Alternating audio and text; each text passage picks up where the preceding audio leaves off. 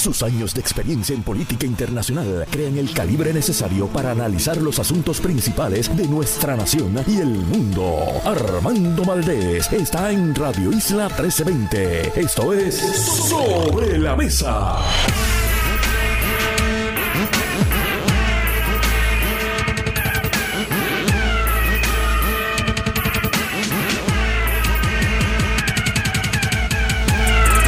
Buenos días Puerto Rico, soy Armando Valdés, usted escucha Sobre la Mesa por Radio Isla 1320. Hoy en Sobre la Mesa, Gloria Ruiz Cuilan estará con nosotros, periodista estelar de política de El Nuevo Día.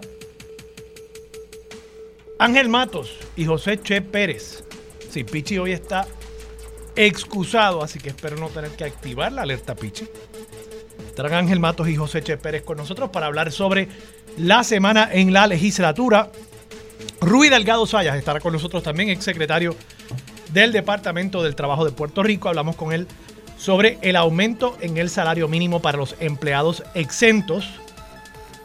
Y estará con nosotros la Casa del Libro en el último segmento para hablar sobre un nuevo libro, precisamente, que se estará presentando allí en el Viejo San Juan. Todo eso y por supuesto como todos los días, de lunes a viernes, el mejor análisis de todos los temas para hoy, 26 de octubre del 2023. Son las 8 y 2 minutos de la mañana.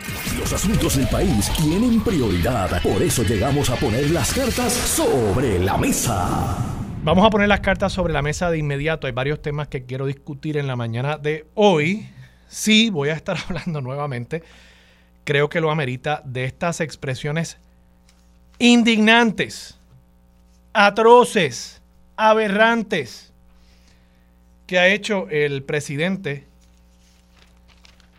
Y gracias a Dios, eh, de paso deberían estar dando gracias principalmente los que se identifiquen con Proyecto Dignidad. Gracias a Dios, futuro y seguro expresidente de Proyecto Dignidad. Porque entiendo que el reglamento de ese partido, similar a lo de los demás partidos, dispone que en la medida en que sea electo un nuevo candidato o candidata a la gobernación, pues esa persona ocuparía la presidencia. Así que como César Vázquez no está aspirando, pues es seguro que será un futuro expresidente de esa colectividad. Voy a estar hablando sobre eso, voy a estar hablando sobre las reacciones de distintos sectores políticos. Yo creo que han habido unos silencios, han habido unos eufemismos y me parece que eso también dice mucho acerca de las personas que han reaccionado a estas expresiones tan terribles de el candidato, ex candidato de Proyecto Dignidad a la gobernación. Voy a estar hablando también de lo que pasó en la legislatura con el proyecto del voto extranjero. El gobernador incluso ha abierto la puerta, me parece que de manera muy sensata, a evaluar la medida y a la posibilidad de que se apruebe, incluso en sus expresiones al respecto, ha dicho que en varios estados, lo cual es cierto, hay tres estados, California, Maryland y Vermont, y el Distrito de Columbia, que no es estado, por supuesto, donde los extranjeros residentes legales pueden votar en elecciones locales. Voy a estar hablando sobre eso y quiero también hablar sobre varios temas y con esto voy a comenzar a nivel de Estados Unidos. Eh, y me refiero aquí primero a otra tragedia que está viviendo el estado de Maine esta mañana, luego de que anoche un hombre de unos 40 años que ha sido identificado preliminarmente, el sospechoso como David Carr, entró a varios locales en el estado de Maine, en un pueblo que se llama Lewiston, y comenzó a disparar, por ejemplo, en una bolera. He escuchado cifras de muertos de entre 7 a 15. El periódico El País en España incluso reportaba 22. No he visto ese número reportado por medios americanos, así que no quiero adelantarme a eso, pero MSNBC esta mañana estaba reportando al menos 15 muertos y varias decenas de heridos adicionales por este individuo que entró a la bolera utilizando un arma militar y comenzó a disparar, por lo visto, él tiene entrenamiento y es entrenador en el uso de armas para eh, propósitos militares, así que es una persona muy, muy capacitada en el uso de estas armas y por lo visto todavía está fugado de las autoridades. No se ha podido dar con el paradero de este individuo, por lo cual muchos pueblos y ciudades en el estado de Maine esta mañana han amanecido esencialmente en un estado de sitio. Han pedido que las personas se queden en sus hogares para de esa manera evitar otra tragedia. Y segundo, por supuesto, para facilitar la identificación de este individuo en la medida en que haya menos vehículos, menos personas en las carreteras, en las calles, en las aceras, en los pueblos y ciudades de ese estado rural de Estados Unidos. Así que le estaremos dando seguimiento a esta noticia y por supuesto es otra tragedia más que viene a sumarse a más de 500 incidentes donde según reportan los medios norteamericanos, más de 500 incidentes en lo que va de este año donde con el uso de armas han habido eh, masacres esencialmente a través de todo Estados Unidos. Es una noticia que se ha convertido demasiado recurrente en Estados Unidos, donde por supuesto también viven 6 millones de nuestros hermanos y hermanas puertorriqueños y puertorriqueñas y por tanto a todas las víctimas, a todas las personas que en este momento estarán viviendo con el temor de esa persona que anda suelta y con el temor también del próximo, porque lamentablemente en Estados Unidos no parece haber ningún reconocimiento de la necesidad de actuar para evitar estas situaciones. Se prima el privilegio, dicen ellos derecho, yo pienso que es un privilegio cuando uno lo compara con el derecho a la vida, se prima el derecho de poseer un arma sobre el derecho de una persona a simple y sencillamente existir. Y eso pues causa estas situaciones. Yo creo que es innegable que el acceso, la cultura, el endiosamiento del arma es parte del problema de Estados Unidos que provoca, culturalmente provoca estos incidentes tan recurrentes en los medios noticiosos en Estados Unidos. Así que esperemos que lo capturen, pero esperemos también que puedan hacer algo, que se den cuenta del daño que se están haciendo a sí mismos por poner primero el derecho a tener un pedacito de metal que puede matar a tantas otras personas por encima del derecho a esas personas a vivir. Quiero hablar también brevemente sobre el Congreso estadounidense y es que ayer en la Cámara de Representantes contra todos los pronósticos, yo no pensaba que fuese a ser posible. Fue electo Mike Johnson, un congresista sumamente republicano, fue electo presidente, speaker de la Cámara de Representantes Federal. Es una persona que fue uno de los que planteaba el que el presidente Biden no había sido electo válidamente, adelantó teorías de conspiración acerca de el fraude, el robo de las elecciones en el 2020 alegaciones que nunca han podido ser probadas en ningún estado. Y recordemos que hubo estados dominados por los republicanos donde ganó Biden. El caso de Georgia, por ejemplo. Biden ganó el estado de Georgia siendo un estado donde el gobernador Brian Kemp es republicano, donde las autoridades electorales en su mayoría son republicanas. Recordemos que en Estados Unidos, en la mayoría de los condados en Estados Unidos, el puesto de el presidente de la Comisión Estatal de Elecciones, digamos, es un puesto también electo. Y es un puesto electo en elecciones partidistas. O sea, la persona que corre las elecciones locales, y por supuesto la mayoría de las elecciones en Estados Unidos son locales, no hay realmente una comisión estatal de elecciones a nivel estatal que corra las elecciones. Cuando yo fui observador electoral en la elección de Hillary, en la campaña de Hillary precisamente, en la Florida. Cada condado de la Florida, que creo que son como ochenta y pico, yo estaba en Orange County y en Osceola County. Esos condados, donde viven muchos puertorriqueños que nos estarán escuchando en este momento, y saludos a ellos y a ellas, en esos condados las elecciones las corre un Supervisor of Elections a nivel de ese condado, del condado de Orange y en el condado de al lado que se llama Osceola, hay otra entidad pública que corre la operación electoral en ese condado. Y esas posiciones en el Supervisor of Elections esas posiciones son electas. O sea que usted elige también a la persona que va a correr el sistema electoral donde usted vive. Y son personas que se identifican con un partido. O sea, esa cosa de balance electoral, eso no existe allá. Y lo traigo simplemente para que entendamos que habiendo muchos supervisors of elections republicanos en estados donde Biden ganó, que confirmaron y validaron, mira, sí, nosotros contamos las papeletas, yo seré republicano, pero mi trabajo aquí es contar las papeletas, ¿verdad? Pues mire, aquí donde domina el Partido Republicano el proceso electoral, aquí yo te estoy diciendo que aquí ganó Biden. Y aún así hay personas como Mike Johnson, ahora electo presidente de la Cámara de Representantes de Estados Unidos, que decían, no, no, no, no, Biden se robó las elecciones.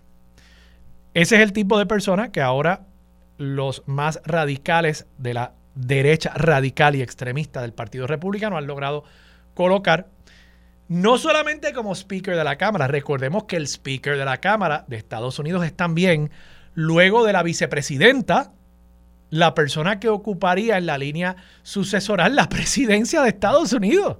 O sea que si le pasara algo a Biden y le pasara algo a Kamala Harris o Kamala Harris por alguna razón no pudiese asumir la vicepresidencia, le tocaría a este señor, que de paso también está en contra del derecho de dos personas del mismo sexo a casarse, algo que básicamente ya está adjudicado, no solamente por los tribunales, sino además por la opinión pública estadounidense. No tienen ningún problema con eso ya, básicamente. Digo, una vasta y amplia mayoría del pueblo estadounidense, incluyendo del Partido Republicano, y es también una persona muy, muy, muy anti los derechos reproductivos de la mujer. Así que veremos, veremos cómo se configura ahora esta relación de poder entre la Cámara de Representantes dominada por la extrema derecha del Partido Republicano, el Senado dominado por un partido demócrata más centrista que tiene una mayoría muy, muy, muy escasa en el Senado también.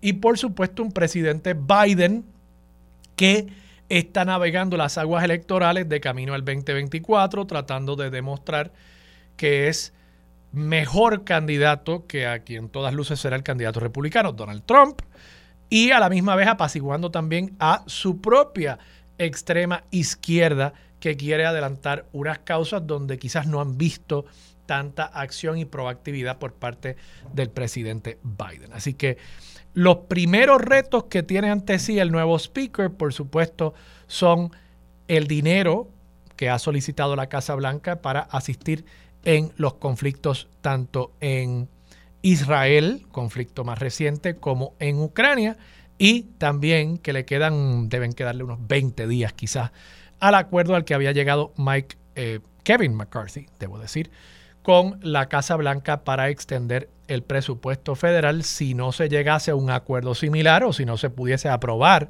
un presupuesto por los republicanos y los demócratas, entonces estaríamos ante un cierre del gobierno federal y eso tiene unas implicaciones grandes para Puerto Rico y para la economía de Estados Unidos y del mundo. Quiero también brevemente comentar a nivel de Estados Unidos han habido varias alegaciones de culpabilidad a nivel federal de unos coacusados en el caso donde el gobierno federal le está imputando a Donald Trump un intento por revertir el resultado electoral del año 2020. Esto obviamente se relaciona con el tema anterior.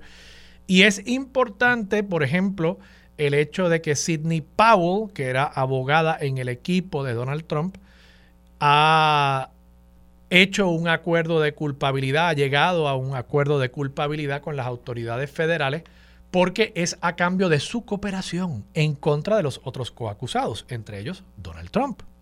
Y ayer ABC News reportaba también que el Chief of Staff, aquí lo llamaríamos el secretario de la presidencia, ¿verdad? Aquí es el secretario de la gobernación, pues en Estados Unidos es el Chief of Staff, el último Chief of Staff que tuvo Donald Trump en la Casa Blanca, el ex congresista Mark Meadows, también ABC News reportó había llegado a un acuerdo, no de culpabilidad, sino de inmunidad, que significa que alguien que tuvo mucha relación directa con el presidente Biden en esos fatídicos días en torno al 6 de enero del 2021, cuando se produjo aquel motín, aquella revuelta en el Congreso de Estados Unidos.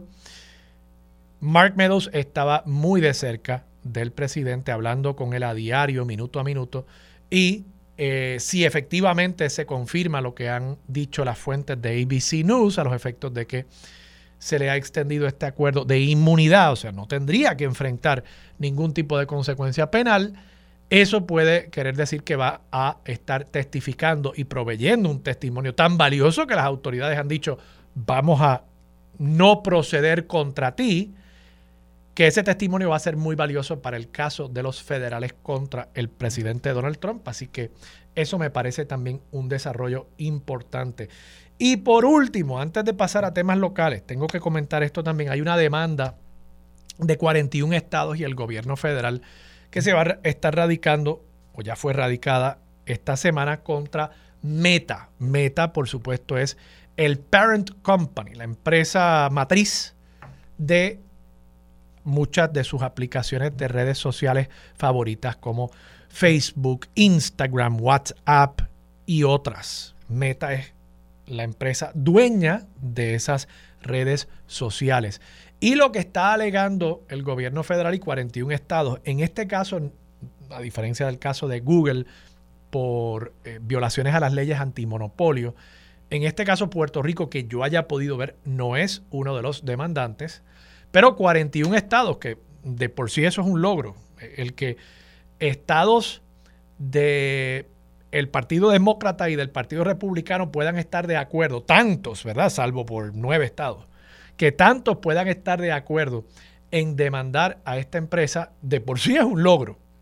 Pero lo que está detrás de la demanda es que se están haciendo comparaciones entre este pleito y el pleito que se llevó en los años 90 contra las tabacaleras, porque el planteamiento es similar. Las tabacaleras en aquel momento se argumentó y se alegó y se probó eventualmente que las tabacaleras tenían conocimiento, tenían estudios científicos que apuntaban a los daños que ocasionaba el fumar cigarrillos. Y para muchas personas quizás esto suene obvio, pero en los años 70, 80 y 90 había un debate real acerca de si el fumar cigarrillos causaba cáncer y otras enfermedades. Y las tabacaleras, teniendo información que confirmaba la relación causal entre el fumar y esas enfermedades, escondían la información y negaban la información y pretendían entonces causar un ambiente de desinformación y darle el espacio a personas que dijeran, bueno, hay algunos estudios que dicen que sí, hay algunos estudios que dicen que no. Y el gobierno en aquel momento demanda a las tabacaleras por el daño que estaban causando a sabiendas que causaban ese daño. En este caso, lo que se está planteando y alegando es que Facebook, Instagram saben del daño a la salud mental, particularmente de los adolescentes y particularmente de las niñas adolescentes, que causa esas redes que han desarrollado específicamente mecanismos para asegurarse que la persona siga viendo más y más contenido en esa red. O sea, que han desarrollado esencialmente una nicotina digital para que las personas se conviertan en adictos a esas redes sociales y que saben y han diseñado específicamente sus redes sociales para provocar ese efecto adictivo y saben del daño que están ocasionándole a tantos menores, a tantos adolescentes, diciendo que sus redes son seguras para menores y para adolescentes. Y por ende, estos estados y el gobierno federal están demandando a las redes sociales. Yo creo que es un caso crucial, importantísimo, que va a uno de los medios de comunicación más importantes en el mundo moderno y le vamos a estar dando seguimiento aquí en Sobre la Mesa. Bueno, para cerrar, me queda muy poco tiempo, pero quiero simplemente reflexionar acerca de lo que sucedió ayer con las expresiones de César Vázquez cuestionando la cuestionando el embarazo de la comisionada residente. Él dio a entender, no dio a entender, él dijo que él cuestionaba si la comisionada residente realmente estaba embarazada o no y que existía la posibilidad de que realmente lo que ella ha dicho es su propio estado de gravidez, que realmente es que ella había eh, entrado en un acuerdo con otra persona para eh, una maternidad subrogada. Con lo cual, de paso, yo no tengo ningún problema. Yo no creo que se deba demonizar la maternidad subrogada en Puerto Rico. Lo que yo creo que de manera políticamente incorrecta en la calle se le diría el alquiler de vientre, ¿no? Para eh, que otra persona eh, lleve a término un embarazo. Eh, y yo creo que es asqueante, son un asco las expresiones de esta persona, que yo creo que ya está llegando al punto de que debería indagarse por el Colegio de Médicos Cirujanos si está llegando al punto de violar los cánones de ética de la profesión de la medicina en nuestro país. Porque él no solamente habla como político, él habla como doctor. Él ha hecho mucho eh, con su carrera eh, médica, él ha hecho y ha proyectado mucho esa carrera como médico para alcanzar también una prominencia a nivel político. Así que él no me puede decir que él se desentiende de la medicina cuando él está hablando también como político, porque es parte integral de quien él es como ser humano y de su profesión. Entonces ya esta es la segunda ocasión en la que él hace referencias al embarazo de la comisionada residente. Primero era que si la comisionada residente debería analizar si debía quitarse por el alto riesgo que supone un embarazo para Jennifer González. Y por supuesto, pues, creo que es inapropiado que él lo haga porque yo estoy seguro que Jennifer González tiene sus propios médicos, ¿verdad? A menos que él crea que Jennifer González, como es mujer, pues no tiene el uso de la razón. A, veces yo pienso que así es como piensa don César Vázquez, ¿verdad? Él piensa, pues yo soy hombre, ella no tiene el uso de la razón. Yo tengo que explicarle a ella, yo tengo que regalarle a Jennifer y al mundo la sabiduría mía, porque yo soy hombre. ¿eh? Y entonces, pues yo pienso que ya él está llegando al punto con esa primera expresión y entonces ahora, de nuevo, poniéndose el sombrero tanto de político como de médico, de cuestionar si ella efectivamente está embarazada o no, yo creo que está llegando al punto ya de, de violar al menos los cánones de la decencia, sino los éticos de la medicina. Y me parece, y hablaba de silencios, omisiones y eufemismos, me parece, primero, que ha habido un silencio por parte de la institucionalidad. Yo sé que han habido personas de Victoria Ciudadana como mi amiga Marilu Guzmán, que lo discutimos aquí ayer, mi amiga también Rosa Seguí, que lo discutió ayer conmigo en ABC Directo y Sin Filtro. Pero yo no he visto una expresión, a menos que haya salido esta mañana. Admito que quizás esta mañana pues me la perdí. Yo no he visto una expresión de la institucionalidad de Victoria Ciudadana acerca de este tema. Y yo sé que la comisionada residente será una contrincante, una opositora política, pero es una mujer, es una puertorriqueña, eh, y me parece que es una persona que nosotros en este momento deberíamos eh, defender su dignidad y su derecho a que no se viole su dignidad por un partido que dice ser representante de la dignidad en nuestro país. Y eufemismos, bueno, eufemismos como los que ha dicho la senadora Joan Rodríguez Bebe, que ha dicho que las expresiones del doctor César Vázquez estaban fuera de lugar.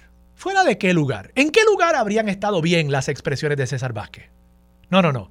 Yo creo que en esto no se pueden tener paños tibios. Lo que dijo César Vázquez es una aberración, es una atrocidad, es una indignidad y es una violación al derecho a la intimidad y a la dignidad de la comisionada residente como ser humano. Y el que no entienda eso, yo creo que comete un pecado también de omisión o como mínimo de eufemismo. Vamos a la pausa. Regresamos con más de Sobre la Mesa por Radio Isla 1320. Quédate en sintonía. Conéctate a radioisla.tv para acceder y participar en nuestra encuesta diaria. Sobre la Mesa por Radio Isla. Más de 25 años activa en el campo de las comunicaciones, adentrándose en temas profundos de política y gobierno. Su norte es hacer periodismo justo y de altura. A esta hora se une a la mesa la periodista Gloria Ruiz Quillan.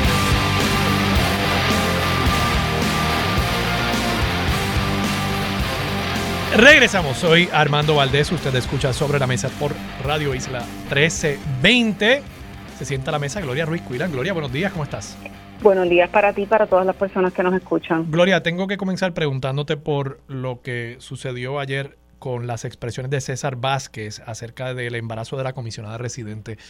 Yo sé que recogiste reacciones del gobernador, me gustaría saber qué él dijo al respecto. Por supuesto, eres contrincante de Jennifer González ya en la primaria por la gobernación en el PNP, pero ¿qué otros líderes políticos se han expresado al respecto? Pues obviamente se expresaron los líderes eh, de la colectividad en la que milita César Vázquez, Joan Rodríguez Bebe, Lisi Burgos, entre otros, pero el gobernador, siendo pues, obviamente la primera figura política en el país, también se le preguntó sobre eso en una actividad que tuvo en Canóvanas, en una parte con la prensa, y sencillamente calificó las expresiones de César Vázquez como una falta de respeto. Y cito, esas expresiones fueron una falta de respeto a la mujer, toda mujer merece un respeto. Esas expresiones atacaron la dignidad de la comisionada residente innecesariamente, estuvieron totalmente fuera de lugar y lo que procedía si era una disculpa. No tengo el detalle de cuál ha sido la disculpa, pero eso es lo mínimo que procedía aquí. Recordemos que esto fue en horas de la tarde y ya para ese entonces Vázquez había emitido unas disculpas públicas, pero aún así el gobernador dijo que era muy desafortunado lo que había pasado eh, y que podían tener un impacto, y sigo citando, en la viabilidad de la candidatura de César Vázquez. ¿Cuál? Eso ya lo sabremos más adelante. El gobernador también eh, fue bastante contundente en términos de que lo que uno dice ya dicho está. Y citamos, yo no voy a abundar más allá de lo que dije. Yo pienso que toda mujer tiene derecho a su intimidad y estar entrando en los pormenores de un embarazo está totalmente fuera de lugar. Lo que hay que desearle es mucha salud en ese proceso y de igual manera felicitarla. Sí, César Vázquez, las expresiones de César Vázquez, según las recoge hoy eh, Yaritza Rivera Clemente eh, en el Nuevo Día eh, dice, esto ha generado un malestar evidente tanto en la comisionada como en otros, ese no era el propósito y por lo tanto les pido disculpas. Yo honestamente, Gloria, y, aquí te pido más que nada tu, opinión, ¿verdad? ¿tú, ¿Tú crees que esas disculpas realmente son unas disculpas? O sea, esto me suena como cuando alguien dice, bueno, si te ofendí, te pido disculpas. O sea, eh, esto ha generado un malestar evidente, tanto en la comisionada como en otros. Pues sí, eso, eso es obvio, pero no debería ser la razón de tus disculpas, la razón de tus disculpas. Y no debería ser que es que ese no era el propósito. ¿Y cuál era el propósito? O sea, si tú traes el tema del ¿cuál era tu propósito con decir eso? Sí, obviamente yo no estoy en la cabeza de César Vázquez de ninguna persona, de ninguna persona, pero tiene un daño y un efecto político. Recordemos que él quiere aspirar a un escaño ahora en la legislatura. Bayamón, ¿no? No sé exactamente en cuál, pero sé que es el Senado.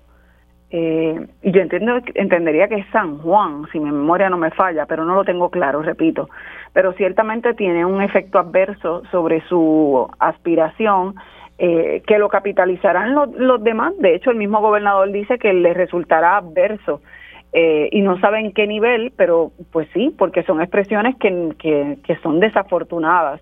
Y como bien dice el gobernador, eh, dice que las expresiones estuvieron totalmente fuera de lugar, se cuestiona para qué, totalmente innecesaria, si se disculpó, pues enhorabuena, pero lo dicho, dicho está, y me parece que ahí está la clave.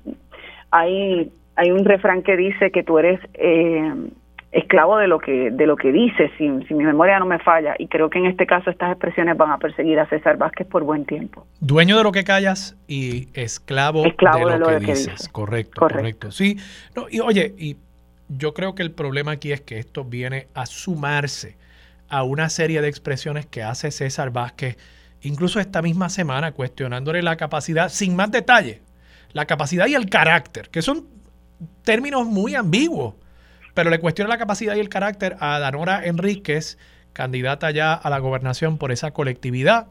Eh, ha planteado anteriormente que la comisionada residente, como si ella no tuviera sus propios médicos, que ella debería eh, eh, analizar si es saludable para su embarazo el estar aspirando a la gobernación. Entonces ahora incluso llegando al punto de cuestionar el embarazo. Y todo esto viniendo del líder de un partido que ha insistido en meterse en las decisiones que toman las mujeres sobre sus embarazos y que dicen querer defender los embarazos y que lo linda que es la maternidad y lo lindo que son los niños, pero de pronto cuando estamos ante una mujer, líder política en nuestro país, que ha dicho yo estoy embarazada, pues no está defendiendo el, embarazo de esa persona. Por el contrario, está, está cuestionándolo, diciendo que es una falsedad, que es un fraude. Eh, yo, yo honestamente, pues viéndolo en el contexto de todas las expresiones de, de César Vázquez y del partido, yo no sé si Proyecto Dignidad tiene que salir de César Vázquez para, para un poco tratar de limpiarse esa imagen de que es un partido basado en, políticas misóginas. Eh, fíjate que el mismo candidato a la gobernación, y digo, candidato porque dentro de unas horas estará haciendo lo propio, el, el alcalde de San Sebastián, eh, Javier Jiménez, se se desvinculó de esas expresiones eh, y hoy te debe acudir a la Comisión Estatal de Elecciones a media mañana para erradicar su intención eh, de candidatura como candidato a la gobernación por el Partido Proyecto de Dignidad. No sé si incluso esas expresiones, aunque, aunque él no las suscribió, pues le salpiquen de alguna forma en, su aspiración a la gobernación. Habrá que ver habrá que ver. En la política todo puede suceder y ciertamente queda bastante tiempo para lo que son las elecciones generales, pero pues tienen su impacto, tendrán su impacto. Y, yo quiero pensar que en Puerto Rico no hay espacio para un partido abiertamente antimujer. Yo quisiera pensar eso, ¿verdad? Pero pues quizás lo hay, quizás me equivoco, quizás estoy siendo demasiado ingenuo y efectivamente un partido que siga diciendo esas cosas, pues allega electores. Quiero pensar que no, ¿verdad? Pero bueno. Gloria, vamos a la pausa cuando regresemos. Tú has publicado notas esta semana que ni votándolas eh, has cubierto un montón de noticias sobre eh, Pedro Pierluisi. Obviamente tú estás destacada a, la fortaleza. Eh, y quiero que hablemos sobre el tema de los alcaldes en el PNP, si Pedro Pierluisi le está buscando primarias o no. La presidencia de la Comisión Estatal de Elecciones, quiero que me expliques la demanda y las reacciones de Pedro Pierluisi. Y también el tema de la crudita y el voto de los extranjeros, donde en ambos casos Pedro Pierluisi ha dejado la puerta abierta.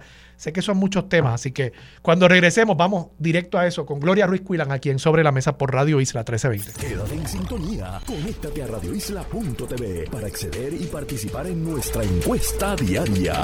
Sobre la Mesa por Radio Isla. Los asuntos de toda una nación están sobre la mesa. Seguimos con el análisis y discusión en Radio Isla 1320. Esto es Sobre la Mesa. Regresamos, soy Armando Valdés, usted escucha sobre la mesa por Radio Isla 1320. Gloria, vamos a hablar sobre varias expresiones que ha hecho el gobernador, notas que tú has levantado durante la semana. Vamos a comenzar con el tema de la Comisión Estatal de Elecciones.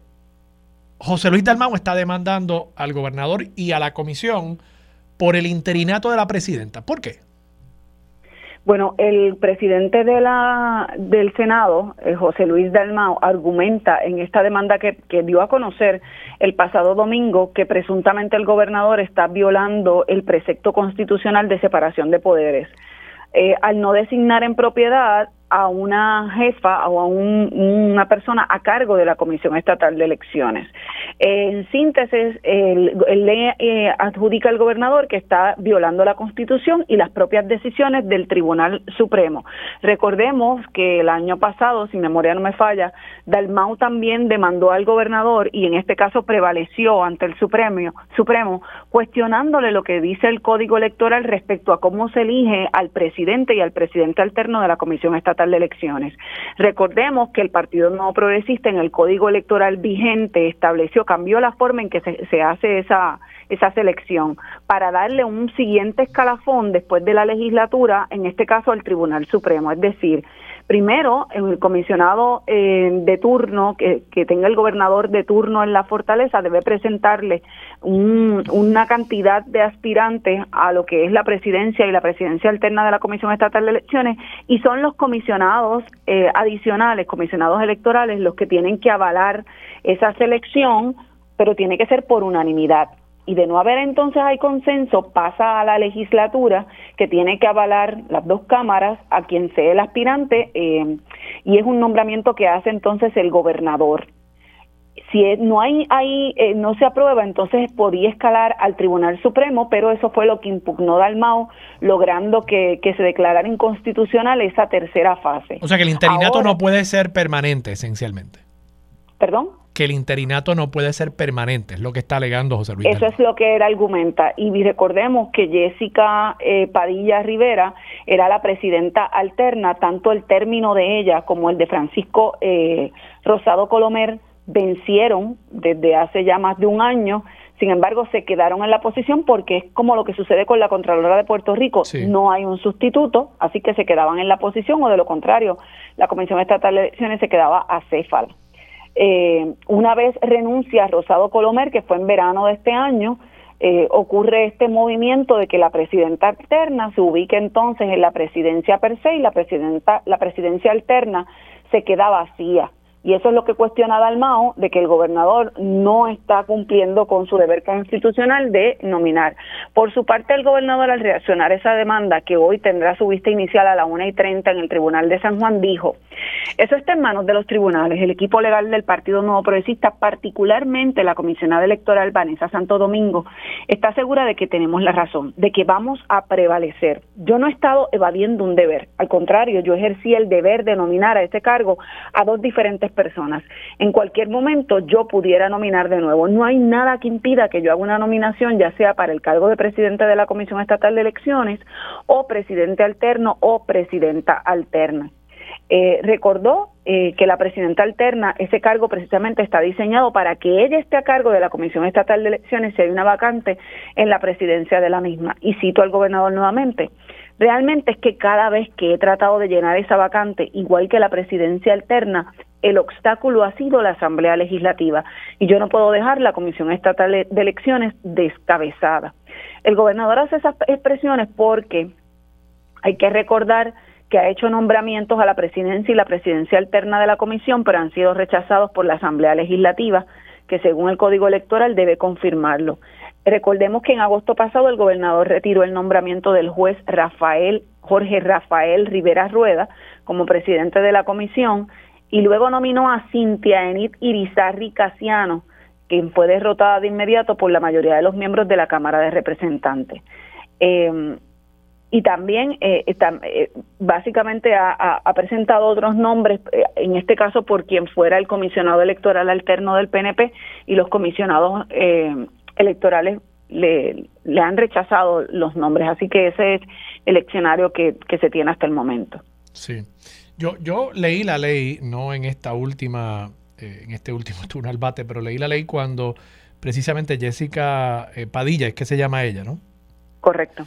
Eh, el Nuevo Día le hizo un, artículo de portada en momentos en que había abandonado Rosado Colomer la presidencia y ella un poco estaba como que diciendo, pues miren, aquí estoy, aquí estoy, hay presidenta, ¿no?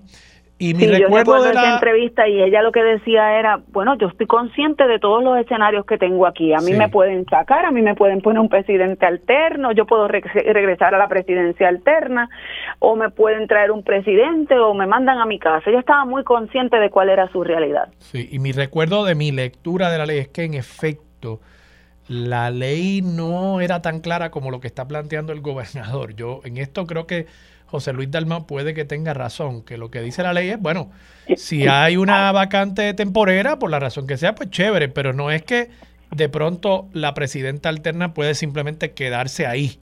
Eh, ese es mi recuerdo, así que vamos a ver qué deciden los tribunales.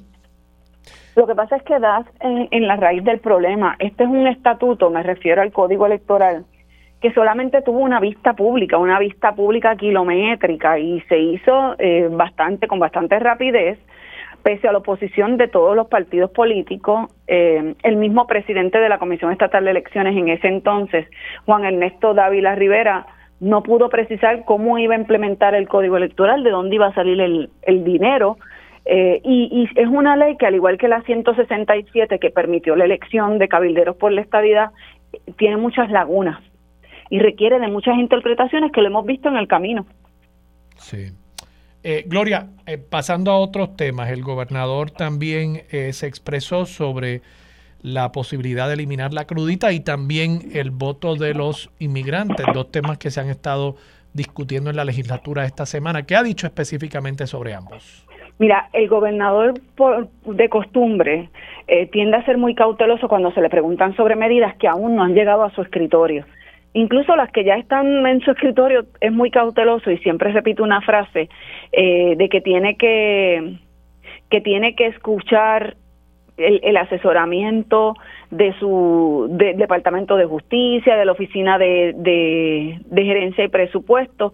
Así que se expresó más o menos en esta línea, pero para mi sorpresa, en términos de la crudita y el, el asunto de darle más beneficios a los extranjeros con estatus migratorio, fue mantuvo la puerta más abierta. En el último tema que te menciono, eh, es que es la medida que permite extranjeros con estatus migratorio definido votar en las elecciones generales, una medida presentada por el presidente cameral Rafael Tatito Hernández.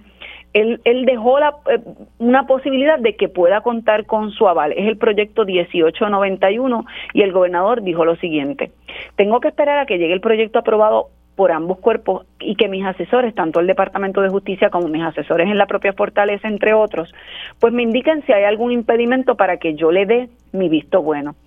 Hemos visto que en múltiples estados de Estados Unidos residentes permanentes cuya residencia está autorizada por el gobierno de Estados Unidos pueden votar, no por cargos federales, pero sí por cargos selectivos estatales o locales. Es decir, esto se ha hecho en Estados Unidos, así que yo, como concepto, no lo rechazo, lo veo bien pero no puedo tomar una decisión ahora mismo sin tener el proyecto ante mi consideración. Interesante porque siempre, como dije anteriormente, se expresa de manera bien cautelosa. Sí, pero está dando una señal y, y, eso puede hablar obviamente de la simpatía que tendría una medida como la eliminación de la crudita y puede hablar también de, más allá de planteamientos sustantivos de derechos, el, el, efecto político que podría tener también la inclusión de esos electores migrantes eh, en este próximo ciclo electoral. No sé si Bueno, y tienes que ver que el gobernador está aspirando a, a la reelección claro. y tiene una primaria, así que suena simpatiquísimo en términos electorales. Sí, sí, sí. Bueno, Gloria, gracias por estar disponible para Sobre la Mesa. Siempre a la orden. Era Gloria Ruiz Cuilan del periódico El Nuevo Día. Vamos a la pausa, regresamos con más de Sobre la Mesa por Radio Isla 1320. Quédate en sintonía, conéctate a radioisla.tv para acceder y participar en nuestra encuesta diaria. Sobre la Mesa por Radio Isla. Los asuntos de toda una nación están sobre la mesa. Seguimos con el análisis y discusión en Radio Isla 1320. Esto es Sobre la Mesa. Regresamos, soy Armando Valdés, usted escucha sobre la mesa por Radio Isla 1320. Se sientan a la mesa Ángel Matos y José Che Pérez. Buenos días. Buenos días buenos Armando, días. buenos días Che, buenos días Puerto Rico.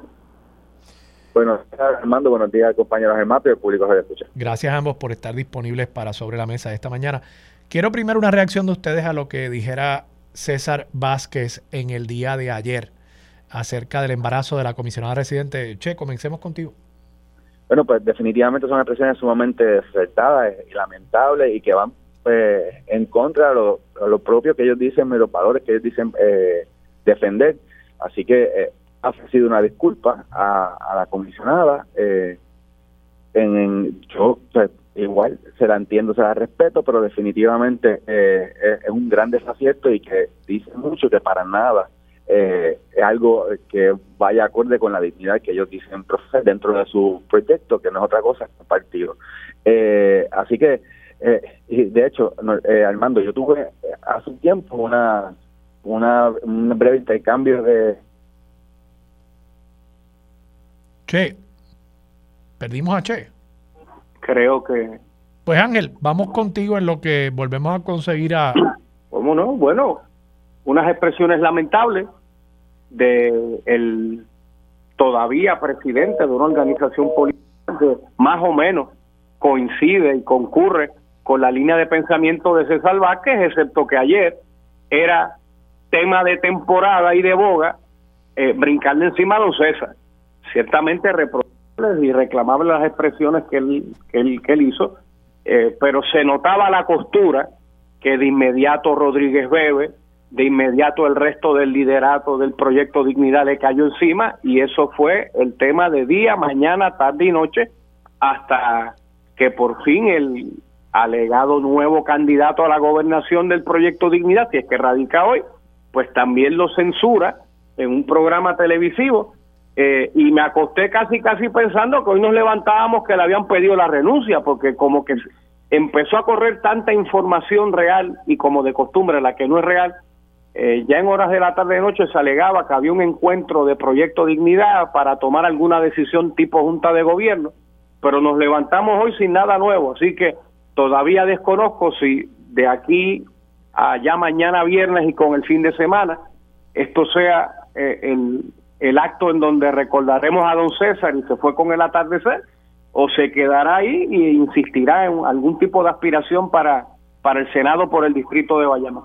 Yo, entiendo de paso que esa reunión del Consejo de Gobierno, como lo llaman en Proyecto Dignidad, ya esa reunión estaba pautada. Yo incluso había hablado con Adanora Enríquez el día anterior, el martes, en directo y sin filtro, y ella nos había planteado que esa reunión iba a estar sucediendo en Calle y era una reunión ya pautada para discutir varios temas relacionados.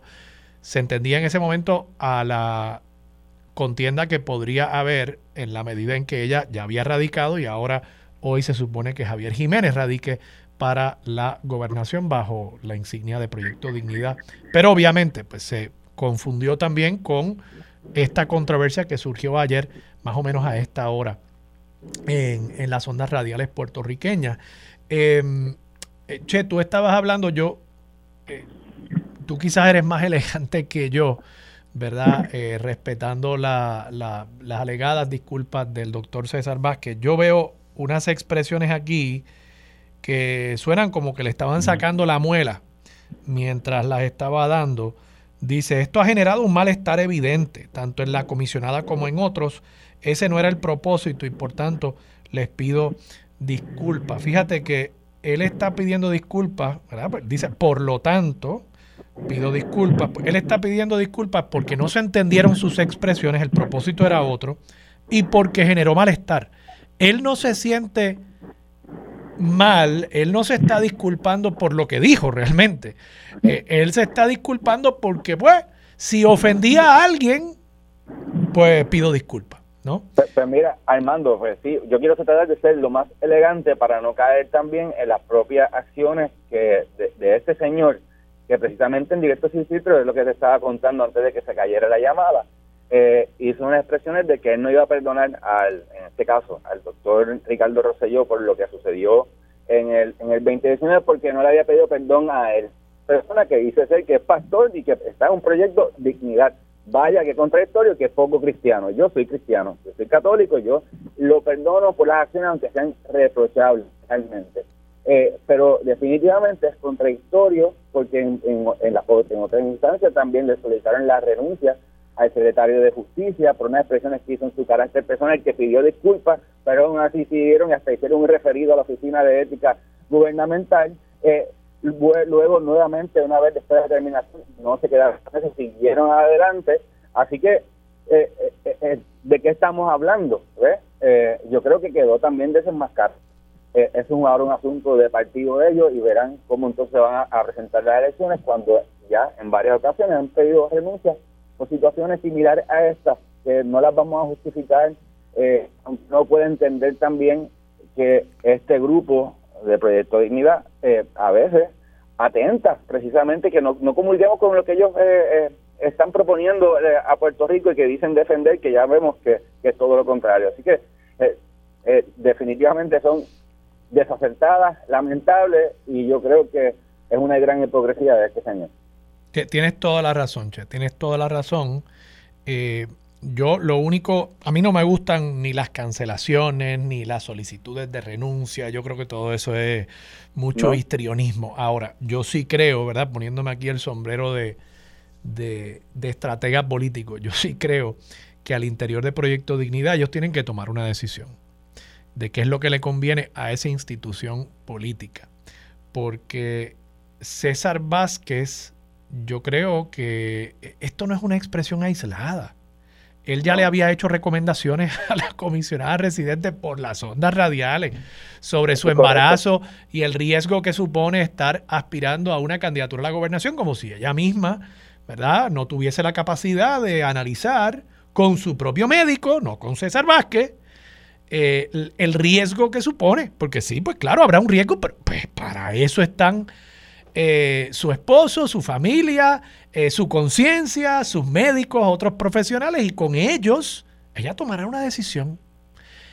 Así que esto es, esto yo creo que hay que entenderlo en el contexto de las cosas que ya ha dicho César Vázquez, de las políticas que promueve ese partido, del hecho de que César Vázquez mismo dijera en una entrevista con Benjamín Torres Gotay el 20 de febrero del 2020, se nos olvidó porque es que dos semanas después estábamos en pandemia pero él dijo a una pregunta de César Vázquez que el que eh, él o la mayoría de los puertorriqueños tuvieran un hijo homosexual, que eso era un problema. Similar a, que un hijo estuviera usando droga, ¿no? Entonces, yo creo que el, el partido Proyecto Dignidad tiene que decidir si ellos van a definirse de esa manera como un partido misógino, como un partido homofóbico, eh, o si van a buscar, pues, pues redefinirse de otra manera como un partido conservador, pero no un partido que gira contra el odio. Que podrán haber muchos votos ahí, pero caramba, yo no creo que eso sea lo que nos hace falta a los puertorriqueños. No, no. De acuerdo, Armando. Y yo, como dije al principio, me temo que es que son así. Eh, aquí César Vázquez estuvo jugando en la cuerda floja hasta que ayer se cayó. Eh, eh, ¿Verdad? Si tenemos que hablar de, de dar el curso de política 101, pues tú sabes, usted es dueño de lo que calla y esclavo de lo que dice. Eso no acabó ayer, eso continuará hoy, porque cuando hoy se anuncie la candidatura del alcalde de San Sebastián a la gobernación, deja que lleguen las preguntas sobre otro tema y tendrás que volver a manejar eso. César estará ahí, lo invitarán o no lo invitarán, porque ¿quién, quién invita a la radicación de candidatura a la gobernación un isótopo radioactivo, verdad?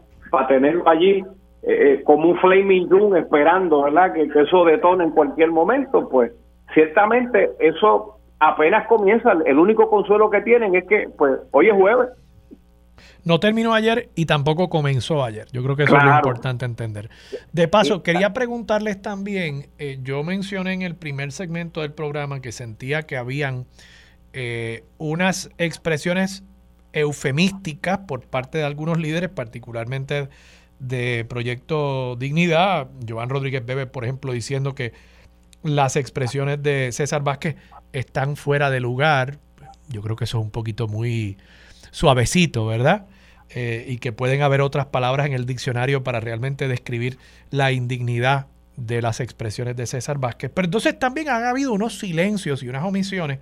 Y algunos radio escucha leales radioescuchas de este programa, me han estado criticando por redes sociales porque eh, dije que de Victoria Ciudadana, que de ordinario los escuchamos muy vocales en estos temas, no he visto una expresión de parte de la institucionalidad.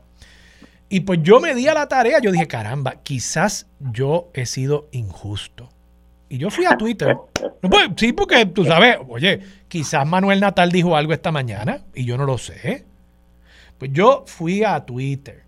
Y entonces yo busqué, porque también me dijeron, no, que si el Partido Popular no ha dicho nada. Bueno, pues yo busqué aquí la cuenta de Jesús Manuel Ortiz. Y en la cuenta de Jesús Manuel Ortiz, lo primero que veo, Jesús Manuel Ortiz, por supuesto, presidente del partido. ¿No? Lo primero que veo, un retweet de un mensaje de Pablo José Hernández Rivera, que es el candidato a comisionado residente de esa colectividad, repudio las expresiones del doctor César Vázquez sobre el embarazo de la comisionada residente. A ella, su esposo y su familia, nuestra solidaridad absoluta, dijo Pablo José Hernández. Veo también a Jesús Manuel Ortiz retuiteando, eh, o no sé si ahora se diría reexiando, unas expresiones de Migdalia González. Migdalia González, eh, Ángel, ella también ocupa un puesto en el partido, ¿verdad? La vicepresidenta del Partido Popular. Gracias por aclararme. Vicepresidenta del Partido Popular Democrático. Las expresiones del, del doctor César Vázquez en cuanto al embarazo de la comisionada residente son machistas, desacertadas y atacantes. Eh, y veo también un tweet de hace 23 horas, o sea, esto lo tiró él a las 9 y 18 de la mañana ayer. Las expresiones del propio presidente del partido. Ya tenemos vicepresidenta, candidato a comisionado residente y ahora el presidente del partido. Las expresiones del doctor César Vázquez son desacertadas y lamentables. El embarazo de una mujer no es ni puede ser materia de ataques políticos. Nos toca promover el debate de ideas y el respeto en la discusión pública. Expreso mi más firme rechazo y reitero mis mejores deseos para la comisionada Jennifer, creo que esa es su, cuenta en Twitter, Jennifer, y su familia. Y entonces, pues, ok, ahí está la cuenta del presidente del Partido Popular Democrático. Déjame poner aquí, Manuel Natal. Vamos a ver. Ok. Deme un momentito, está aquí llegando a la cuenta de Manuel Natal. Vamos Oye, Armando, y, con eso de verdad, tú que siempre estás pendiente, si te apuntas ahí también Juan Dalmau, es, para un amigo. Voy a chequear, voy a chequear, déjame ver. Manuel Natal, Manuel Natal. Ok, lo último que tiene aquí posteado es del 24 de octubre, eh, tirándole por lo visto a Alejandro García Padilla y a Tomás Rivera Chats por alguna participación que tuvieron en los medios. Tú sabes que Manuel Natal, más que un líder político, es como un crítico de, los medios, pues él tiene un tuit ahí haciendo eso. Del 23 de octubre tiene uno que dice, la alianza va, porque tú sabes, ahora hay dudas si la alianza va, pues ahora tienen que reafirmar que va. Y así por el estilo, pero no, no veo un tuit de Manuel Natal de ayer. Eh, ¿Qué les parece a ustedes? Y voy a hacer la búsqueda de Juan Dalmau también, pero ¿qué les parece a ustedes este silencio? De nuevo, ahí te das cuenta de la falta de, columna vertebral de consistencia de estos partidos que quieren promover una alianza y cuando alguien desafina, pues pasar eh, con ficha temas tan quisquillosos como este. Pero de nuevo, si no se expresaron ayer, si no se expresaron hoy, eso, eso es peor en la política, porque no hay peor cosa en la política o para un político que, la, atender la pregunta que no llega, Armando. Que, o sea, tú saber que tienes un tema caliente en tus manos, que cometiste el error político de no atender eso con la inmediatez, el rigor que requiere, y ahora tú estás caminando por ahí esperando cuando tú piensas que ya nadie te va a preguntar, cataplum, llegó la pregunta. Con la pregunta de seguimiento, oye, porque usted no se había expresado hasta ahora. Oye, y más allá del tema de, más allá del tema de, de, si es un tema político del que se le podría sacar partida, ¿verdad? Eh, contra un opositor, en este caso contra César Vázquez, yo creo que está la cuestión de principio. Está la cuestión de principio. Entonces, Victoria Ciudadana pues se ha vendido como el partido que defiende los derechos de la mujer y, yo creo que efectivamente lo han hecho de manera muy consecuente en muchas ocasiones. Pero no puede ser que entonces hay silencio cuando es una mujer que, no nos cae bien, no sé. Creo, creo que tiene que ser consistente esa posición. Y en este programa de paso, yo he criticado los ataques de los medios contra eh, Alexandra Lugaro y su hija cuando sucedieron eh, yo he criticado los ataques también contra eh, Jennifer González. Yo critiqué cuando estaban atacando eh, a Joan Rodríguez Bebe por una relación sentimental que se alega. Ese tema yo no lo discutí en este programa, salvo para criticar a quienes estaban trayendo eso como un asunto. Entonces, yo creo que hay que ser consistente y coherente. Y de paso, Ángel, antes de pasar con Pichi, perdóname, con Che, yo estoy seguro que no pide vuelta. Juan Dalmao, que sí, tiene acceso a su cuenta de Twitter, porque ayer a las cinco y pico de la mañana estaba tirando un anuncio, que es su último tweet. Mañana en la UPR, Arecibo, Política y Juventud, el rol de la nueva generación. Juan Dalmao, que yo creo que ya debe estar picando los 50 años, ¿eh? es mayor que yo. Eh, pero bueno, está bien. El rol de la nueva generación, está bien. Eh, está cool. Eh, eso lo tiró ayer a las cinco y pico de la mañana. Después de eso, Radio Silence en la cuenta de Twitter de Juan Dalmau. José Che Pérez. Mira, Armando, perdí parte porque se me cayó la llamada, tuve que entrar, pero asumo que eh, estábamos, seguimos con el tema de, los comentarios y... Y de las omisiones. y de las omisiones, pues, pues volvemos también aquí, nosotros uno tiene que ser consistente en, la defensa, entonces pues no porque de alguien que a lo mejor tú no eh, con, con, esa persona, no puedes dejar de defender eso, ese ataque porque estás atacando precisamente, estás dando el espacio para, para este tipo de especulación y esto te va a seguir. Eh, en el asunto de la familia, pues mira, eh, yo creo que en los asuntos personales nadie tiene el derecho de atacar y, y tampoco de juzgar a las personas en, en, su, en su faena política con relación a lo que sucede en su vida privada. Y estos ataques son sumamente bajos. Eh, tampoco también debemos de caer en la, en la hipérbole de, querer utilizar también nuestros aspectos personales y familiares para buscar algún tipo de ventaja. Eh, pero por otro lado también, yo creo que todo el que está en la política eh, es un ser humano igual, que tiene familia, que tiene una vida personal, que le gusta también comentar y, yo creo que está en, hacer ese balance para evitar caer en este tipo de situación que hemos visto, como bien mencionaste, eh, sobre los temas de Rodríguez Bebe, como ha sucedido en otras ocasiones con, con, la propia comisionada residente y un sinnúmero de personas, pero también, pues, es importante aquí, uno tiene que cantarla eh, como uno las reglas ver en todos los casos, no cuando entonces no te conviene, no cuando es un oponente eh, político tuyo, quedarte callado, ¿no? Yo, todo lo contrario, porque entonces eso lo que realmente dice es que tú estás utilizando todo este tipo de causas simplemente para buscar algunos adeptos y, y seguir atentando contra aquellos que son tus Bueno, vamos a pasar a temas legislativos en los minutos que nos quedan.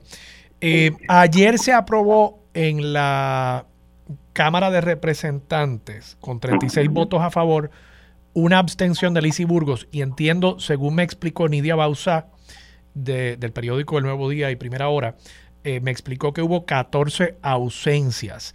Eh, eh, el proyecto para extender el derecho al voto a los inmigrantes. Ángel, ¿cómo fue la composición de los 36 votos a favor? Bueno, mayoría popular, mayoría PNP.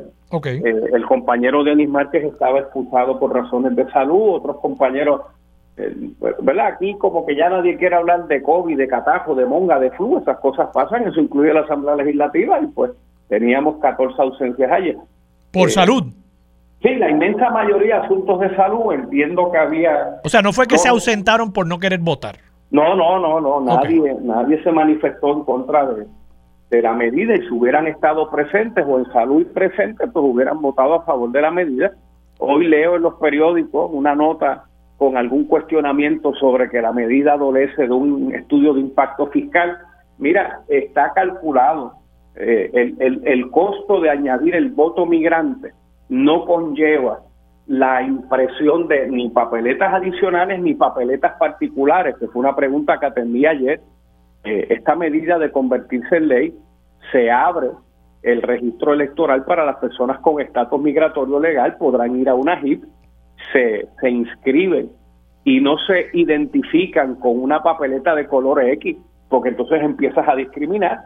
Ellos llegan como un elector hábil, estarán en las listas alfa y el día de las elecciones votarán y está dentro del universo de la impresión de papeletas adicionales que de ordinario la comisión imprime.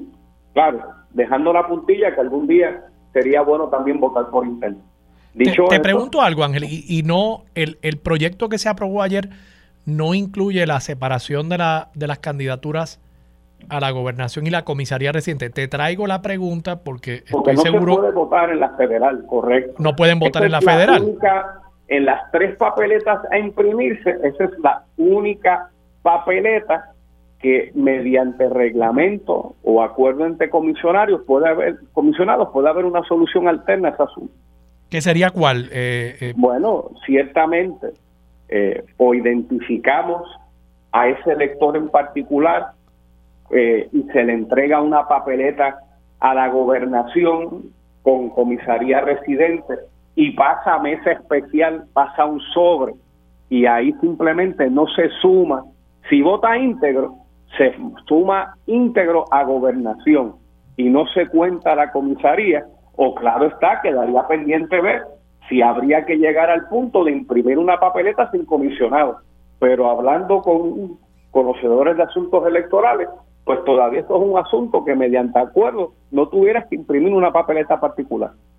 Ok, interesante, interesante ese planteamiento, como llevarlo a una mesa de añadido a mano, digamos. Pues claro, y entonces mira, estos son X cantidad de votos bajo la ley especial X, y ciertamente se cuenta la legislativa, se cuenta la municipal y se cuenta la de gobernación sin sumar, para que los amigos entiendan, sin darle un palito al voto a comisionado. Sí, se pasa por la máquina con una programación especial, digamos, que, que no cuente ese, ese voto por comisionado, solamente vote eh, o cuente el voto por gobernador. Podría ser, eso está interesante.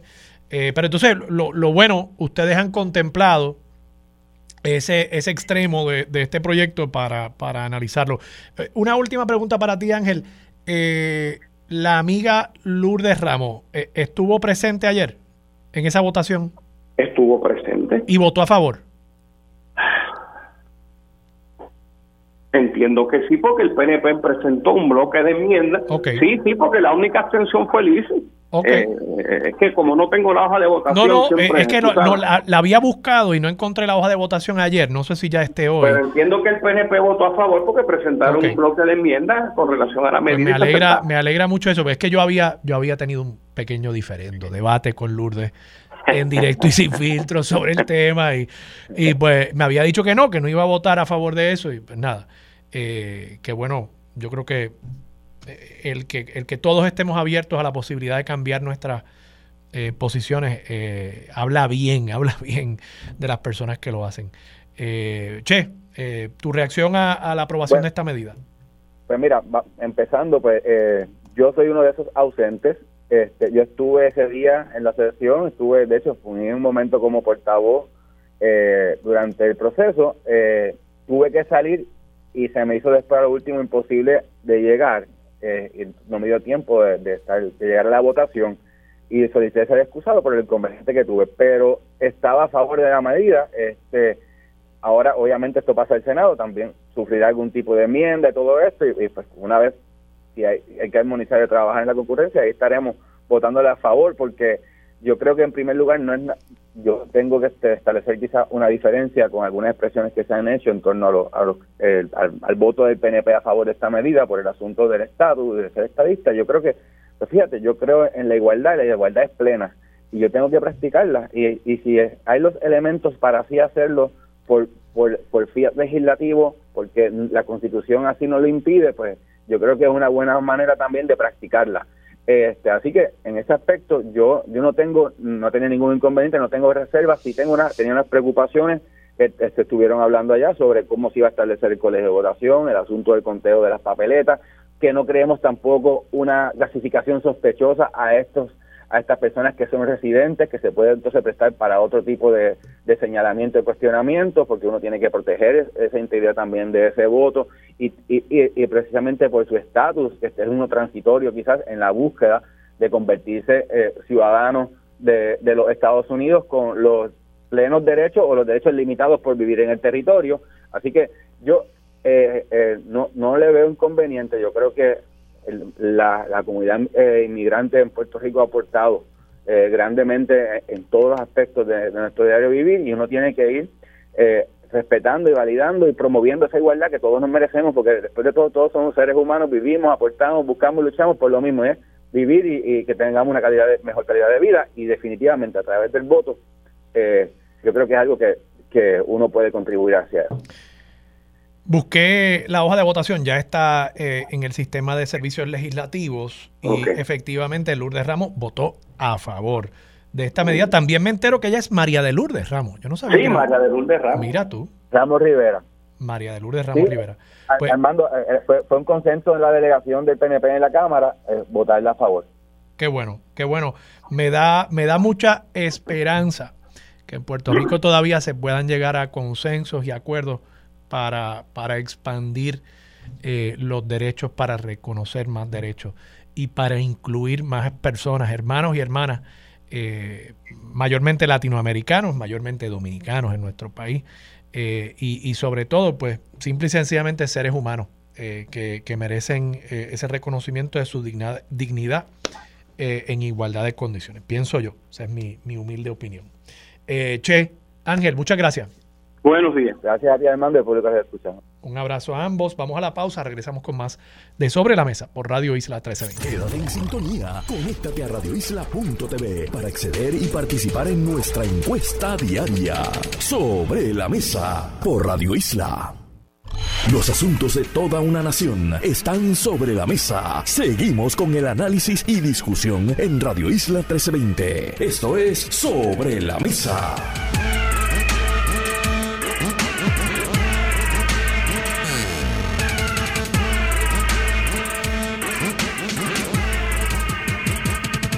Regresamos, soy Armando Valdés, usted escucha sobre la mesa por Radio Isla 1320. A esta hora regresa a sentarse a la mesa el ex secretario del Departamento del Trabajo y amigo Rui Delgado Sayas. Rui, buenos días, ¿cómo estás? Muy buenos días a todos los que nos, que nos escuchan. Explíquenos, esta semana yo veo una noticia, yo le digo a mi productor, bueno, pues consígueme a, a Delgado Sayas para que me explique esto un aumento en el salario mínimo de los empleados exentos. Yo te confieso, yo no sabía que había un salario mínimo para los empleados exentos. Creo que leí en la noticia que desde el 1995 quizás no se revisaba. Empecemos definiendo qué es un empleado exento. Ok, eh, bien importante porque muchas veces esto produce mucha confusión. Realmente se trata de unos empleados que por la labor que realizan es muy difícil establecer un control de horario, ¿eh? porque ellos mismos son los que determinan pues eh, el tiempo que se dedica a unas tareas. Son empleados que también supervisan, eh, que son los llamados ejecutivos o supervisores, supervisan a otros empleados. Eso incluye también profesionales, abogados, médicos, químicos, biólogos, profesores, que también pues por la labor que realizan, pues se ha determinado que pues es muy difícil que se le pueda eh, determinar el tiempo que dedican a su trabajo y por lo tanto pagarle tiempo extra por el trabajo, pues resulta bien difícil. Eso hace que por ley se determinó que en el caso de la ley federal de normas razonables del trabajo, que es lo que ahora mismo está en, discusión en términos de que el secretario del Trabajo de Estados Unidos eh, ha propuesto una enmienda al reglamento que define lo que son empleados exentos eh, para que se aumente el requisito de salario eh, que tiene que tener esa persona, que tiene que cumplir esa persona para poder ser clasificado como exento. en conclusión, el que una persona sea clasificada como exento significa que no tiene derecho a recibir paga por horas extras. Ok, ok. O sea que estamos, y, son principalmente... no es necesario. Podríamos decir que la ventaja no es para el exento. Eh, al, clasificar a la persona como exento, lo que le están diciendo es que si trabajas horas extras, no te las voy a pagar como horas extras. Sí, sí, sí. Y estamos hablando entonces... Fijo, independientemente del número de horas que trabaje. Y entonces estamos hablando de un empleado que por lo general tiene un puesto gerencial. Es correcto. Ok, ok. Entonces está administrando empleados que trabajan por hora y por diversas razones, lo, a nivel del sector privado y obviamente hay un consenso también en el sector público, se entiende que ese empleado gerencial es muy difícil establecer unas normas estándar a nivel de toda la economía en torno a compensación, por ejemplo, por horas extra. Por tanto, se le categoriza, clasifica como exentos y le aplican otras normas. Esa es básicamente la teoría. El, dato importante en esto es que eh, debido a que el salario mínimo ha ido aumentando, ahora mismo en el caso de Puerto Rico es 9 dólares 50 centavos la hora. Esos son 380 dólares semanales. Pero para ser exento, con pagarle 75 dólares más, lo conviertes en exento y si esa persona trabaja 10 horas diarias, 50 horas a la semana, pues le vas a pagar los mismos 455 dólares. Si no fuera exento, al trabajar 10 horas diarias en una semana, le tendrías que pagar alrededor de 600 dólares o, 700, o 600 y pico de dólares. O sea que ahí el patrono se economiza un dinero cuantioso en ese sentido si eso es lo que ocurre. Claro, hay muchos empleados exentos que no que el salario que tienen no son 455 pesos semanales, que es el requisito actual. Pero déjame déjame detenerme ahí un momento, Rui, déjame detenerme ahí un momento porque quiero entender bien. El único criterio para definir el empleado exento es el nivel de salario. Entendí que no. hay varios, son, hay unos criterios de funciones. Ya. Y, hay, y está el criterio de salario, pero se tienen que cumplir todos los criterios. Ok, o sea, lo, lo- a lo- y hago la pregunta porque no quiero llevar a ciertas personas, trabajadores que nos estén escuchando, a pensar, diablo, si a mí me aumenta mi salario a, a esos 455 dólares y de No. pronto me dicen, tú eres exento, pero realmente yo lo que hago es trabajar en un restaurante de cocinero, por ejemplo, de pronto me van a estar exigiendo que yo trabaje 10, 12 horas sin que se me compense por las horas adicionales a la octava. Correcto. Y eso no Tú es así. tienes Tú tienes el caso de un supervisor. Para ser supervisor, o que también se le llama ejecutivo, es la persona que tiene que usual y regularmente supervisar dos o más empleados. Además, tiene que tener discreción en, en- en el desempeño de su trabajo ¿eh? y tiene que pues, llevar a cabo esa labor usual y regularmente. Además, entonces, cumplir con el requisito de salario. Estos son los llamados supervisores. Ya. El problema es que actualmente eh, eh, los supervisores que cumplen con el requisito de salario, pero no le venga un salario superior, eh, no es un incentivo ser supervisor, no es un incentivo ser profesional, si lo que te van a pagar son 455 pesos semanales. En el caso de Puerto Rico, en el caso de Estados Unidos son 684 dólares semanales. Y 455 sin derecho a horas extra. Por eso tiene 455 sin derecho a horas extra. Lo que se quiere hacer es establecer una diferencia en términos de que por la complejidad de las funciones, la responsabilidad que tiene esa persona en el desempeño de su trabajo, no lo pueden eximir del pago de horas extras por simplemente pagarle un salario que es prácticamente el salario mínimo. Entonces, con esta, con este cambio, ¿a cuánto aumentaría el salario mínimo de esos empleados exentos? Y explícanos también quién, qué entidad es la que toma esta determinación. El secretario del Trabajo de Estados Unidos administra la ley de normas razonables del trabajo, que es la que establece eh, el derecho a recibir paga extraordinaria cuando se trabajan más de 40 horas a la semana. ¿Mm?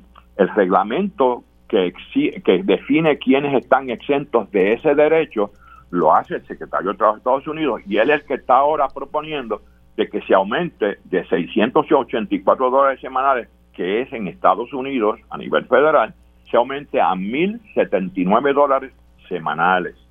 ¿eh? Pero eso solamente para fines de las horas extras sobre 40. ¿eh? En el caso de Puerto Rico, hay otros derechos que en virtud de las leyes de Puerto Rico tienen los empleados y que al ser exentos se les excluye de esos derechos, se les exime de esos derechos, como es el derecho a recibir paga extraordinaria por trabajo en exceso de ocho horas al día, el derecho a recibir paga extraordinaria por trabajo durante el periodo de toma de alimentos, el derecho a recibir paga extraordinaria por trabajo realizado durante el día de descanso, el derecho a recibir vacaciones y licencia por enfermedad. ¿eh? En el caso de la ley federal, lo que van a, el aumento sería solamente para fines de horas extras sobre 40. El secretario del Trabajo de Puerto Rico tiene facultad para modificar su, el reglamento de Puerto Rico, donde se define quiénes son exentos, ¿eh? para hacer un aumento distinto para fines de estos otros beneficios que no son horas sobre 40.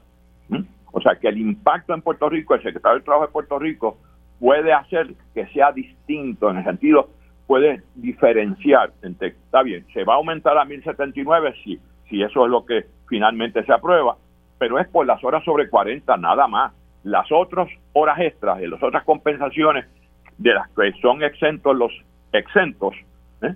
el secretario de Trabajo puede establecer una compensación distinta. Está autorizado en ley para hacerlo. Porque son Supongo, supongo que mayor, no menor.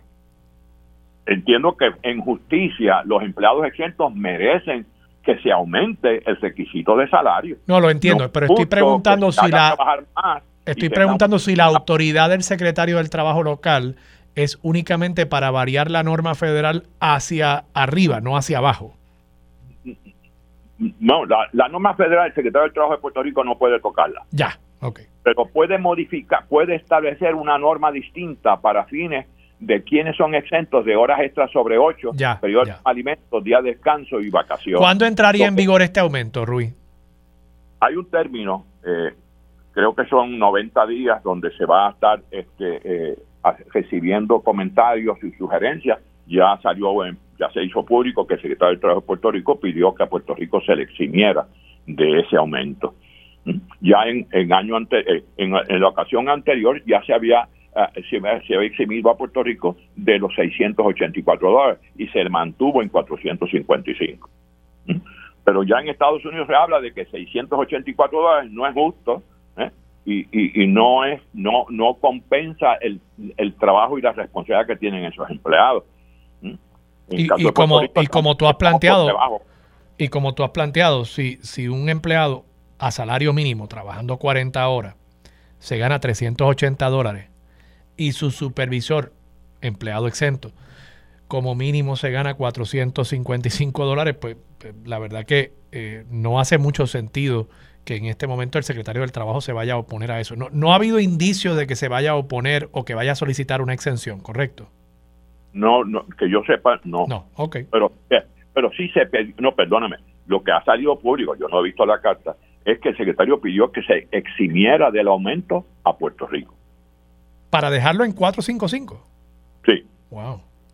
Yo entiendo que, por ejemplo, el año que viene, si se aumenta el salario mínimo por ley, que va a ser 10.50 a la hora, la diferencia entre un empleado no exento y, un, em, y su supervisor va a ser 30 dólares. 35 pesos.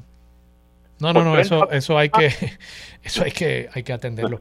Eh, Rui, me tengo que ir a la pausa, pero te agradezco que nos hayas informado y educado acerca de esto y te voy a llamar de nuevo mientras vaya transcurriendo el tiempo eh, a ver qué, en qué acaba todo esto y yo creo que deberíamos y le pido a mi producción que hagamos las gestiones para ver si la semana que viene podemos hablar también con el secretario del Departamento del Trabajo para entender bien por qué se está pidiendo esta, esta exención para Puerto Rico. Rui, muchas gracias.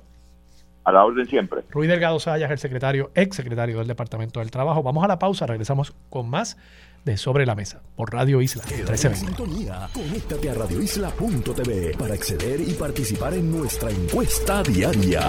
Sobre la Mesa por Radio Isla. Los asuntos de toda una nación están sobre la mesa. Seguimos con el análisis y discusión en Radio Isla 1320. Esto es Sobre la Mesa.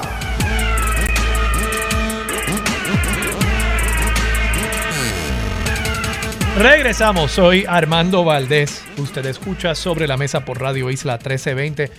Hoy Karen Cana e Hilda Rodríguez, mis amigas de la Casa del Libro y de la Casa Museo Felisa Rincón de Gautier, respectivamente, me han, me han abandonado. Pero la Casa del Libro ha enviado a Rafael Linares para hablarnos sobre los próximos talleres que tienen allí y, y me toca a mí dejarles saber que la Fundación Felisa Rincón de Gautier y la Asociación de Historia del Viejo San Juan les invitan a la charla Pesquerías en Puerto Rico que debemos saber. El conferenciante es el doctor Miguel García Bermúdez de la Sociedad Americana de Pescaderías. El doctor Miguel García Bermúdez. Esta charla se va a estar dando a cabo hoy, 26 de octubre del 2023, hoy jueves comenzando a las 7 pm solamente por la vía virtual. O sea, no vaya a llegar usted hasta la Casa Museo Felisa Rincón de Gautier, allí en la esquina de la casa eh, de la calle Clara Lear y la Caleta de San Juan. No, esto va a ser únicamente virtual a través del Facebook Live. Pueden buscar en Facebook, es muy sencillo. Casa Museo Felisa Rincón de Gautier, allí van a encontrar el enlace y se pueden conectar esta noche a las 7 de la noche para escuchar esta interesante charla. Pesquerías en Puerto Rico que debemos saber a cargo del conferenciante, el doctor Miguel García Bermúdez. Pero bueno, como les había adelantado, está con nosotros de la Casa del Libro el amigo Rafael Linares. Buenos días, Rafael, ¿cómo estás? Buenos días. Mi nombre es Rafael Linares, soy el bibliotecario de colecciones especiales aquí en la Casa del Libro. Estamos muy bien. Y nada, queremos invitar a los radioescuchas a nuestras próximas actividades este sábado 28 y domingo 29. ¿Y qué son las actividades? ¿En qué consisten? En el sábado 28 tenemos dos actividades. Una de ellas es el recorrido guiado usual. Tenemos a las dos y media un recorrido de la exposición Adquisiciones Recientes. Estamos compartiendo una selección de las donaciones, adquisiciones eh, y demás eh, que hemos tenido estos últimos años en la Casa del Libro, de muchos destacados grabadores, artistas que han colaborado con nosotros a través de los años, igual que al libros raros, objetos y otros que hilvanan la historia del libro tangiblemente. Eh, en esa exhibición es que tienen una, una página de una de las Biblias originales de la imprenta de Gutenberg. En esta no. No, ok. Esa es la pasada. Ya. Teníamos una muestra de libros de siglo del XV eh, y en esta pues le estamos dando un descanso a estos materiales que son muy delicados y no los podemos exhibir todo el tiempo. ¿Y qué se destaca de las adquisiciones recientes que están exhibidas en esta, en esta colección? Tenemos varias donaciones, particularmente de artistas que han colaborado con nosotros por mucho tiempo, eh, entre ellos Antonio Martorell y Poli Marichal, que va a estar dando un taller igualmente este sábado de 2 a 5 de grabado en linóleo. Interesante, grabado en linóleo. Correcto. Linóleo es el material que se utiliza para la plancha. Es una plancha, es un material blando que nada, se le aplica la gubia, es bastante fácil. Estamos invitando a adultos y niños desde 7 años en adelante. Mm. Hay un cupo limitado de 10. Y deben reservar para, para uno de esos cupos. Sí. ¿Cómo lo pueden hacer? Nos pueden escribir ya al correo electrónico info arroba la casa del libro con las dos L punto org o a nuestro número telefónico 787-723-0354. Ese es el 787-723-0354. Ok, así que tienen el sábado recorrido guiado a las dos y media. Y media, correcto. De las recientes adquisiciones de la Casa del Libro. Y entonces de 2 a 5 el mismo sábado en la Casa del Libro también, que está en la calle del Cristo, ahí frente al Parque de las Palomas. 255. 255 de la calle del Cristo. Allí van a tener un taller de grabado en linóleo, que eso está interesantísimo y que puede ser una actividad también para llevar a sus hijos, a sus nietos y a sus sobrinos, ya que a partir de los siete años pueden eh, o estarán bienvenidos en esta actividad. Entonces, me mencionaste que también el domingo tienen un taller, una charla. Tenemos el domingo una casa abierta. Eh, el recorrido guiado está incluido con la admisión del sábado, pero ya el domingo estamos invitados a todos los que están aquí a que pasen y vean la exhibición libre de costo. Y tenemos una actividad eh, que se llama Detective de Arte. Es un recorrido lúdico educativo eh, dirigido a los pequeños, pero también a los adultos pueden participar en lo que van a estar buscando pistas para llenar pues un formulario y que aprendan a encontrar detalles y leer la ficha eh, de la exhibición. En buen español es un scavenger hunt. Más o menos, pero en obras de arte. Muy bien, qué interesante. Eh, te pregunto, entiendo que el domingo la actividad y las actividades son totalmente gratuitas. El, el, sábado no me comentaste si hay un costo particularmente para el taller de grabado.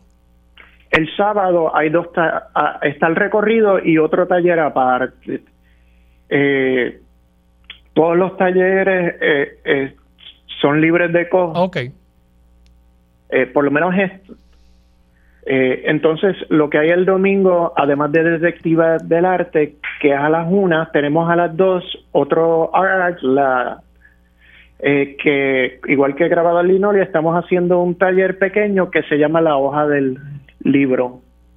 En él se va a fabricar un libro eh, que podremos llamar raro, basado en uno de la exposición. Muy bien. ¿Y, ¿Y, esa actividad de ah, crear un libro también eh, sería adecuada para niños. Sí, de 7 en adelante. De 7 en adelante. Muy bien. Eh, Rafael, antes de irnos, repítenos el número de teléfono para reservar. Entiendo que para estos talleres deberían llamar y, guardar su espacio. El número de teléfono y o la dirección de correo electrónico. Sí, es el 787-723-0354. 4. Ok. Y el correo info arroba la casa del libro punto org. Muy bien.